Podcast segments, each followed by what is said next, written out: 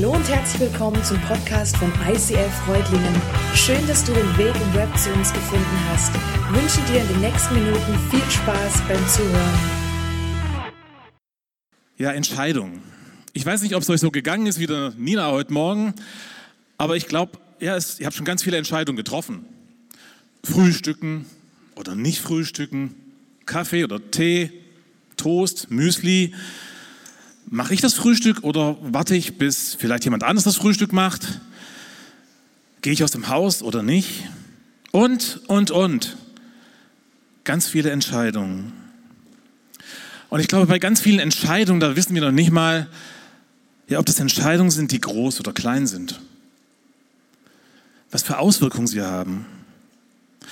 Wir treffen so viele Entscheidungen. Und ich habe mal nach, ich habe mal recherchiert und es gibt eine Statistik, da heißt, wir treffen bis zu 20.000 Entscheidungen am Tag. Und bis zu 20.000 ist echt eine Riesenzahl. Das kann man sich fast nicht vorstellen. Rechnet es mal runter. Aber manche dieser Entscheidungen, die haben Auswirkungen auf unser ganzes Leben. Manche auch nicht. Von manchen wissen wir es vielleicht gar nicht mal. Und in manchen Entscheidungen, die mich möglich, möglicherweise sehr viel oder vielleicht auch alles kosten, da wünsche ich mir manchmal, dass Gott so direkt, so direkt in mein Leben hineinspricht und mir diese Entscheidung abnimmt. Nina hat es gesagt, das Thema dieses letzten Teils, wo wir uns in, im Hebräerbrief, wo wir uns mit dem Hebräerbrief beschäftigen, ist Entscheidung. Ja, wie geht's dir damit? Entscheidungen. Im Psalm 37, da heißt es, befiehl dem Herrn dein Leben an und vertraue auf ihn. Er wird es richtig machen. Triff diese Entscheidung, ihm dein Leben anzuvertrauen, steht da. Und er wird es richtig machen. Okay. Aber woher weiß ich das? Wie kann ich mir da sicher sein? Ich will ihm vertrauen und ich liebe ihn. Aber in manchen Situationen, da fällt es mir nicht so leicht zu sagen, ich vertraue voll und ganz. Ich vertraue voll und ganz auf Gott. Und vielleicht kennst du das auch, wenn diese Was-Wenn-Schleifen in deinem Kopf loslaufen. Was wenn? Was, wenn ich krank werde? Was, wenn ich meinen Job verliere? Was, wenn ich finanzielle, finanzielle Einbußen habe? Was, wenn ich weitere Einschränkungen hinnehmen muss? Was, wenn Homeoffice und Homeschooling vielleicht so das Konzept der Zukunft sind? Wir könnten hier so lange weitermachen. Und ich will doch Gott vertrauen. Aber es ist manchmal so schwierig, einem Gott zu vertrauen, den man nicht sieht. Was ich sehe, sind Spannungen, Schwere, Unsicherheit, Nöte, das, was mir so in den Medien gespiegelt wird. Und wie kann ich vertrauen, wenn ich nicht sehe, wohin es geht? Und es ist noch schwieriger, wenn ich die Kontrolle behalten will. Kann ich Gott wirklich vertrauen? Ja, aber ich brauche sein Wort und ich brauche seinen Geist, um das zu tun. Und ich bin so dankbar, dass wir sein Wort haben und dass uns Gott durch die Bibel begegnen will und dass er uns durch seinen Geist helfen will zu verstehen, wie er ist. Und lass uns heute tiefer eintauchen in diesem letzten Teil in unserer Serie King of My Heart. Und ich lade dich mit ein, dass wir jetzt uns im letzten Teil des Hebräerbriefes das Thema genauer anschauen. Vater, und ich danke dir dafür, dass du uns dein Wort gegeben hast. Vater, ich danke dir dafür, dass du uns in deinem Wort begegnest, dass du uns nicht alleine lässt, dass du in unseren Entscheidungsprozessen mitten dabei sein willst und dabei bist. Ich danke dir, dass du dich nicht veränderst, dass du derselbe bist, gestern, heute und in Ewigkeit. Und ich danke dir, dass du hier bist, hier bei uns, hier im Stream, dass du dort, wo wir gerade sind, in unserer Lebenssituation, wo wir vielleicht Entscheidungen treffen müssen, dass du da mitten dabei bist. Amen. Lass uns einen kurzen Recap machen zum Hebräerbrief, was wir die letzten Wochen gehört haben. Der Brief wurde höchstwahrscheinlich an jüdische Christen geschrieben, die in der Gefahr standen, wegen ihrer Verbindung zu Jesus verfolgt oder verhaftet zu werden. Und einige haben sich überlegt, ja vielleicht auch das Christentum, die Gemeinde zu verlassen. Es gab Irrlehren, es gab Spannungen, Unsicherheit, Verwirrung. Kommt uns das irgendwie bekannt vor? Die Empfänger dieses Briefes, die waren mit der Tora, also des Schriften des Alten Testaments, waren sie sehr vertraut. Und sie kannten auch ihr geistliches Erbe. Aber sie fragten sich, welche Bedeutung und welche Auswirkungen hat dieses Erbe auf mein Leben? Der Autor des Briefes versucht aufzuzeigen, dass dieses Erbe, also Gottes Bündnis mit Israel, ein Teil von Gottes Erlösungsplan ist und in Jesus vollendet wird. Und so vergleicht er Jesus in den vorangegangenen Kapitel 1 bis 10 immer wieder mit Schlüsselpersonen und mit Ereignissen aus dem Alten Testament, aus der Geschichte seines Volkes Israels. Und er stellt immer wieder heraus, dass Jesus über alles erhaben ist, dass Jesus alles übertrifft. Und wie wir in den letzten Wochen gesehen haben, ist Jesus das perfekte Abbild von Gottes Charakter. Er ist Gottes Wort, und Jesus strahlt seine Herrlichkeit aus. Er ist die Hoffnung auf die neue Schöpfung. Er ist der ewige Priester und hat sein, er hat sein Leben als endgültiges Opfer gegeben für die vollkommene Versöhnung mit Gott. Er ist gekommen, damit ich gerettet werde, damit ich eine lebendige Gottesbeziehung haben kann und eine lebendige Gottesbeziehung kommen kann. Jesus ist der einzige Weg zu Gott. Und so ermutigt uns der Autor, trotz allen Herausforderungen, trotz allen Unsicherheiten und allen Was-Wenns, diesem Jesus zu folgen, Gottes Willen zu tun, Jesus treu zu bleiben und am Glauben festzuhalten. Und in diesen letzten drei Kapiteln, um die es heute auch geht, da kommen wir jetzt in sowas wie einen Umsetzungsteil. Das heißt, die Frage mit dem, was wir bis jetzt gehört haben, wie gehe ich jetzt weiter? Wie, was bedeutet das für mich? Und ich möchte mit hineinnehmen in drei Schritte. Schritt eins Glaube. Was ist Glaube? Wie drückt er sich aus? Dann Schritt zwei Ausdauer. Wie bleibe ich dran? Und Schritt drei Liebe. Wie setze ich es um? Starten wir mit dem ersten Schritt, Glaube. Was genau meint die Bibel damit? Und ich möchte mit, mit euch zuerst überlegen und darüber nachdenken, was Glaube nicht ist. Denn Glaube ist kein Sprung ins Unbekannte. Es bedeutet eben nicht, dass ich von völliger Unsicherheit getrieben durchs Leben renne in der Hoffnung, es kommt irgendwie schon gut. Glaube ist nicht losgelöst von der Wirklichkeit. Glaube ist nicht davon abhängig, wie ich mich gerade fühle oder wie meine Lebenssituation gerade ist. Und Glaube ist nicht einfach eine Kopfsache. In Hebräer 11.1, da finden wir eine Definition für Glaube. Und dort steht, der Glaube ist der tragende Grund für das, was man hofft. Im Vertrauen zeigt sich jetzt schon, was man noch nicht sieht. In einer anderen Übersetzung dort steht, er, der Glaube, ist eine Garantie für die Erfüllung dessen, was, worauf man hofft. Ein Überzeugtsein von der Wirklichkeit unsichtbarer Dinge. Und ich finde diese Übersetzung echt krass. Die Garantie für die Erfüllung von Gottes Zusagen. Ein Überzeugtsein von Gott und seiner Liebe. Dass er absolut fähig, mächtig und über alles vertrauenswürdig ist. Dass er alles unter Kontrolle hat. Und ich möchte das mit einem Bild verdeutlichen. Stell dir einen Vater vor, der seinem Kind die Arme entgegenstreckt und sagt, hey, lass dich fallen, ich fange dich auf. Ein Kind denkt nicht darüber nach, ob sein Vater es wohl schaffen wird, ob, ob er genug Kraft dafür hat, ob er aufmerksam sein kann. Das Kind malt sich keine Konsequenzen aus, ob was passieren könnte, weil das Kind seinen Vater kennt, weil es weiß und vertraut, dass er es gut mit ihm meint, dass er zu seinem Wort steht und fähig ist, es aufzufangen springt es in seinem kindlichen Glaube in seine Arme. Und das im besten Sinn. Das heißt, umgesetzt, der Glaube, also die Garantie für die Erfüllung, die Wahrheit Gottes Wort, ist die Aussage des Vaters, wo er sagt, hey, ich fange dich auf. Und das Kind ist überzeugt von dieser Liebe und von der Kraft des Vaters. Und deswegen lässt es sich fallen. Und dadurch, dass das Kind sich fallen lässt, zeigt das Vertrauen, dass es auch aufgefangen wird.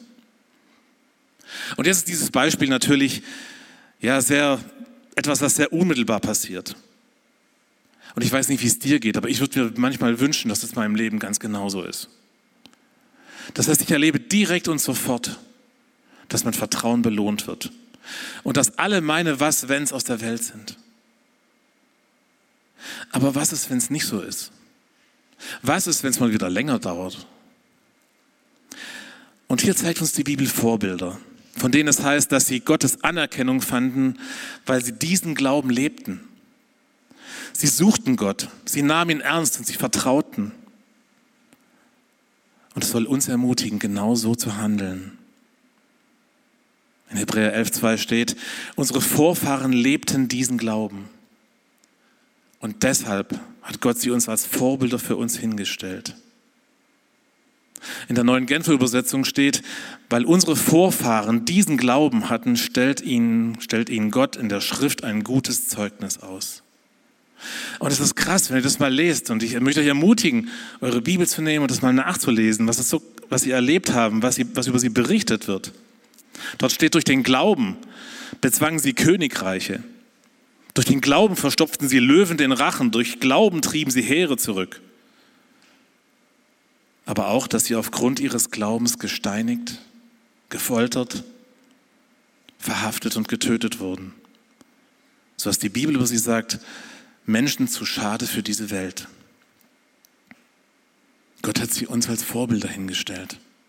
Ihre Lebensgeschichten können und sollen uns ermutigen. Und sie hatten alle eins verstanden. Denn Gott hat nur an den Menschen gefallen, die ihm fest vertrauen. Ohne Glauben ist das unmöglich. Wer nämlich zu Gott kommen will, muss darauf vertrauen, dass es ihn gibt und dass er alle belohnen wird, die ihn suchen. Sie alle nahmen Gott ernst und sie setzten ihr Vertrauen voll auf ihn. Aber was heißt das? Wie sah das aus? Wie kann man sich das vorstellen? Und ich möchte jetzt mit euch ins Studierzimmer mal rübergehen und mit euch einige dieser Vorbilder genauer anschauen.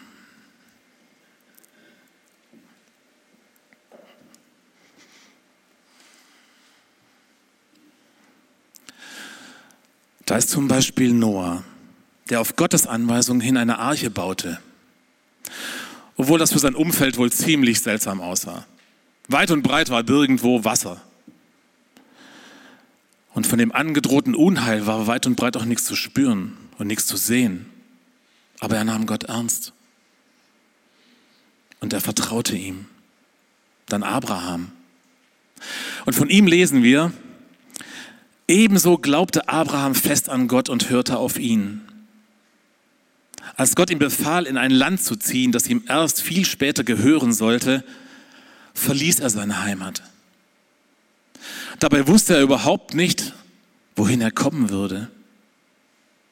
Er vertraute Gott und das gab ihm die Kraft, als Fremder in dem Land zu leben, das Gott ihm versprochen hatte. Wie Isaak und Jakob, denen Gott dieselbe Zusage gab, wohnte er nur in Zelten.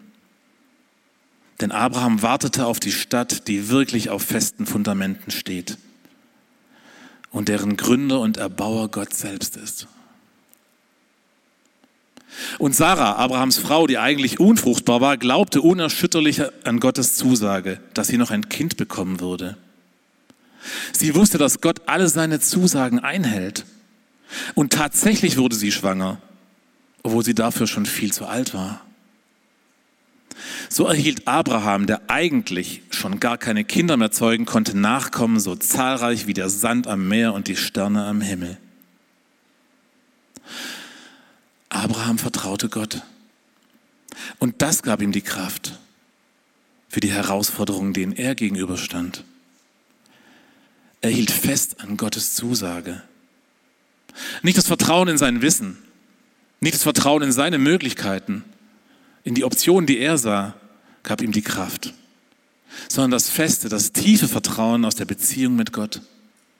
Und der daraus resultierende und mehrmals herausgeforderte Gehorsam und das Wissen, dass für Gott alles möglich ist.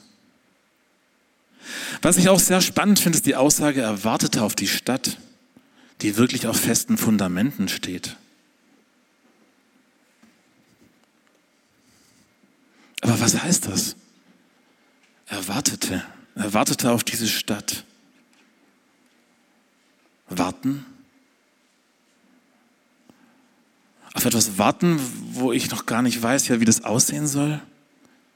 Und das sprengt irgendwie meine Perspektive mein Kurzzeitdenken, mein, meine Ich brauche sofort eine Antworthaltung, mein Schrei nach Aufmerksamkeit. Und irgendwie ist das schräg. Ich tue mich damit Warten so schwer. Abrahams Perspektive geht über ihn hinaus. Es heißt, er wartete und wohnte in Zelten. Und das drückt aus, er war sich bewusst, dass Gottes Verheißungen über das Hier und Jetzt, über meine Lebenssituation im Hier und Jetzt hinausgeht. Aber woher nahm er diese Perspektive? Gott selbst gab sie ihm und bekräftigte dies bei sich selbst. Und es gibt nichts Höheres.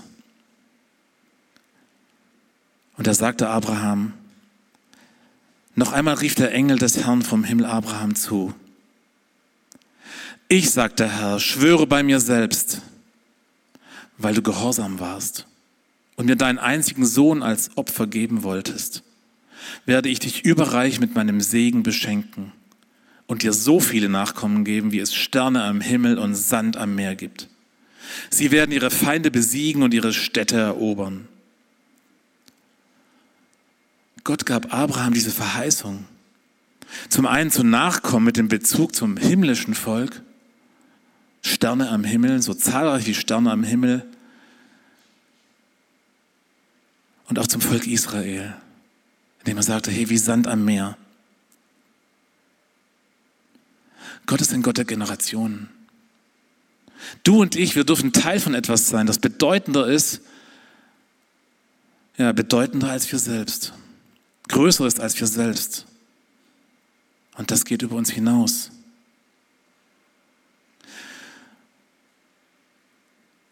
Und diese Tatsache, dass es da was gibt, das bedeutender sein kann als unsere Existenz, das kratzt doch irgendwie manchmal auch gewaltig an unserem Ego und stellt auch meine Erwartungshaltung irgendwie doch auf den Kopf.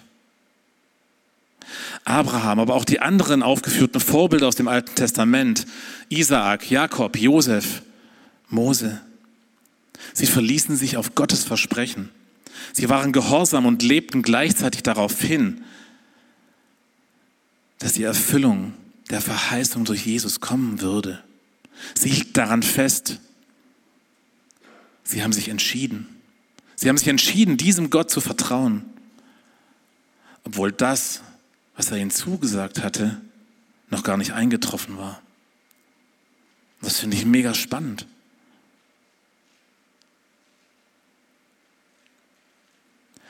Jesus ist der Fixpunkt der Geschichte.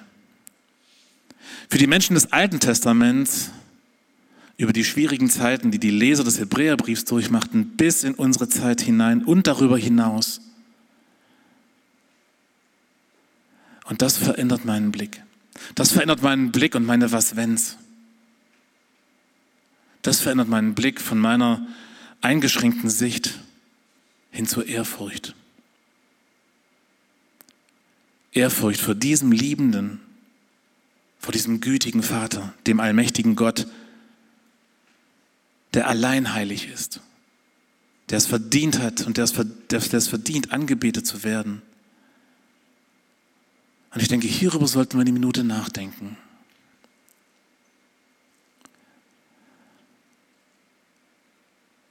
Und ich möchte uns gleichzeitig herausfordern. Wie gehen wir damit um? Wo können wir so ein Vorbild sein, wie diese Vorbilder des Alten Testaments? Kommen wir zum zweiten Schritt. Ausdauer. Die Empfänger des Hebräerbriefes hatten in ihrer Situation zwei Problemfelder. Und zwar das eine war, wenn wir doch in Bezug auf Gott versuchen, alles richtig zu machen. Warum haben wir dann mit solchen Herausforderungen, mit solchen Problemen wie Verfolgung, Verhaftung zu kämpfen? Und das zweite Problemfeld war, hey, warum habe ich auch mit Anfechtung zu kämpfen? Warum sind da Zweifel? Müsste das irgendwie nicht anders sein? Und vielleicht hast du dieselbe Frage.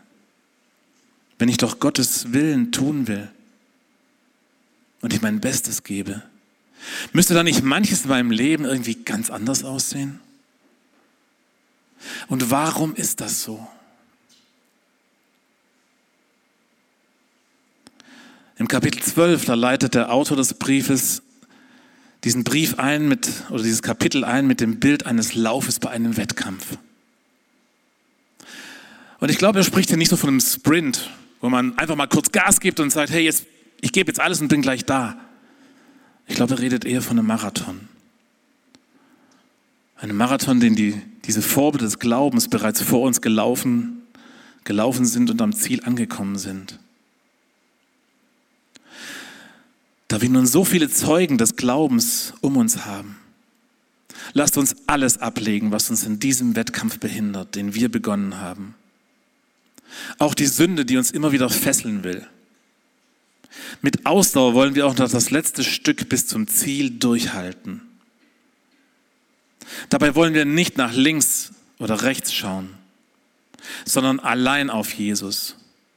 Er hat uns den Glauben geschenkt und wird ihn bewahren, bis wir am Ziel sind. Weil große Freude auf ihn wartete, erduldete Jesus den Tod am Kreuz und trug die Schande die damit verbunden war. Jetzt hat er als Sieger den Ehrenplatz an der rechten Seite Gottes eingenommen. Vergesst nicht, wie viel Hass und Anfeindung er von gottlosen Menschen ertragen musste, damit auch ihr in Zeiten der Verfolgung nicht den Mut verliert und aufgebt. Wir sollen alles ablegen, was uns beim Lauf behindert. Ein Läufer im Wettkampf, der wird alles vermeiden, was irgendwie zusätzliches Gewicht ist. Er wird versuchen, sein Gewicht zu optimieren. Er wird versuchen, beim Lauf die bestmögliche Bodenhaftung zu haben, um seine ganze Kraft auch wirklich auf die Bahn zu bekommen. Er wird die richtige Ausrüstung wählen. Und er wird natürlich intensiv und zielgerichtet auf den Wettkampf trainieren, um als Sieger durchs Ziel zu laufen. Und das jetzt übertragen auf uns, auf dich und mich. Trage ich oder trägst du Lasten mit dir herum, die mich in meinem Lauf Jesus nach behindern? Gibt es da vielleicht Angst, Hoffnungslosigkeit, Minderwertigkeit? Jesus hat diese Lasten mit ans Kreuz genommen. Und du darfst sie eintauschen. Und ich lade dich hier auch nochmal ein, wirklich zu unserem Face-to-Face-Team zu kommen. und diese Lasten Jesus hinzulegen.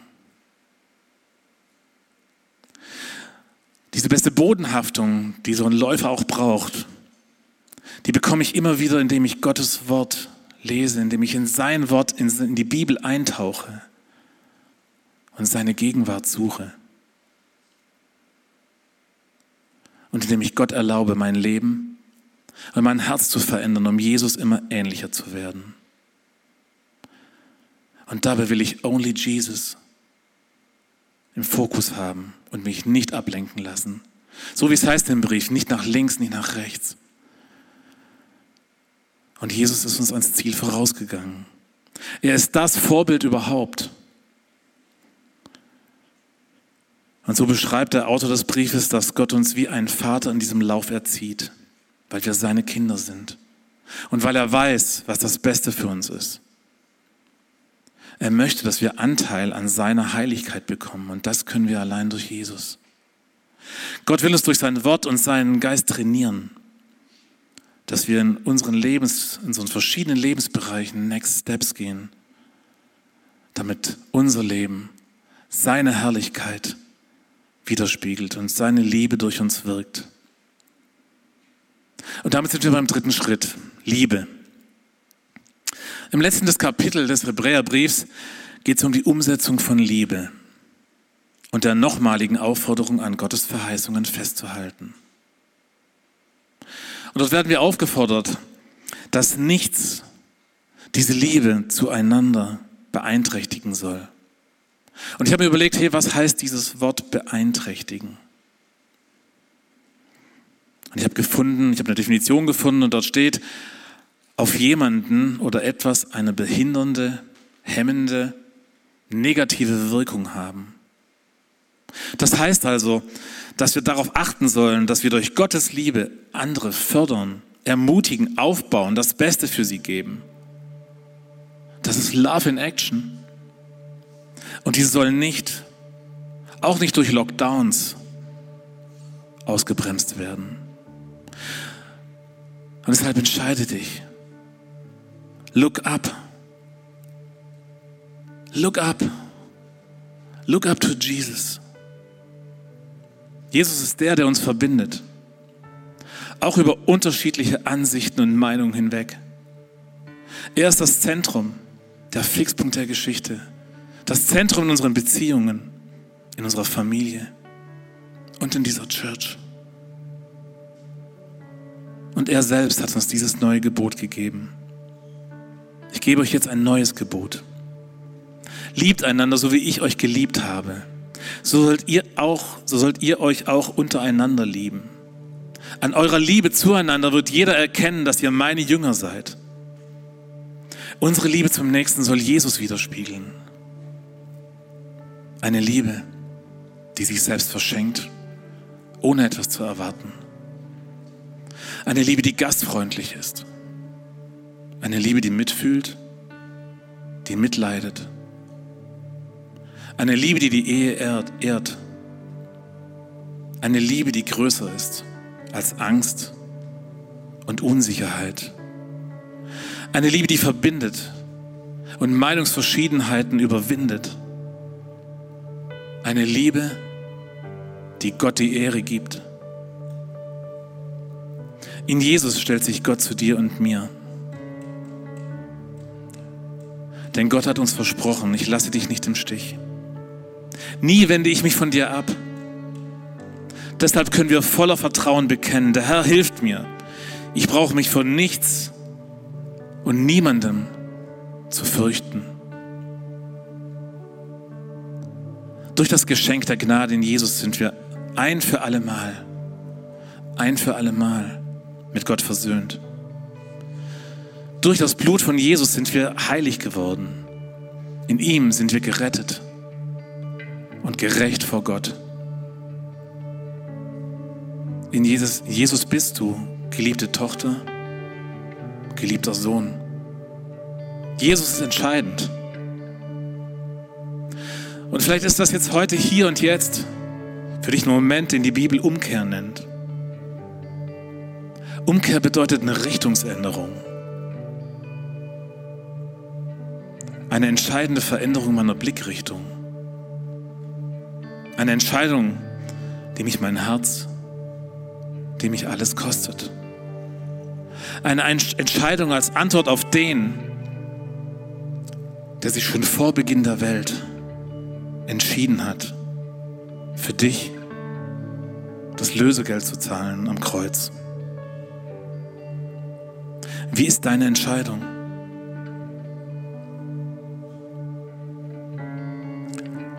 Es ist die wichtigste. Und es ist die beste Entscheidung, die du überhaupt treffen kannst. Darf Jesus der King of your heart sein? Jesus und ich legt er jetzt jeden Einzelnen hier hin, der hier ist, der zu Hause ist, im Stream dabei ist oder den Stream woanders schaut. Jesus, ich leg dir die Gedanken hin. Das, was, was, ja, was in den Gedanken passiert, was dich bewegt. Jesus, ich bitte dich, dass du da hineinkommst. Ich bitte dich, dass du ja wirklich jeden Einzelnen segnest, dass du ihm begegnest als den Liebenden, als den Gnädigen. der sagt, hey, du bist meine geliebte Tochter, mein geliebter Sohn. Und ich liebe dich so sehr, dass ich alles gegeben habe, um mit dir Beziehung zu haben. Jesus und ich leg dir wirklich jeden hin jetzt. Und jedes Herz.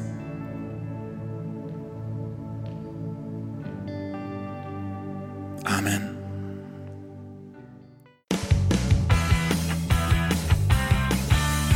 ICF Reutlingen sagt Dankeschön fürs Reinklicken. Weitere Infos findest du unter www.icf-reutlingen.de.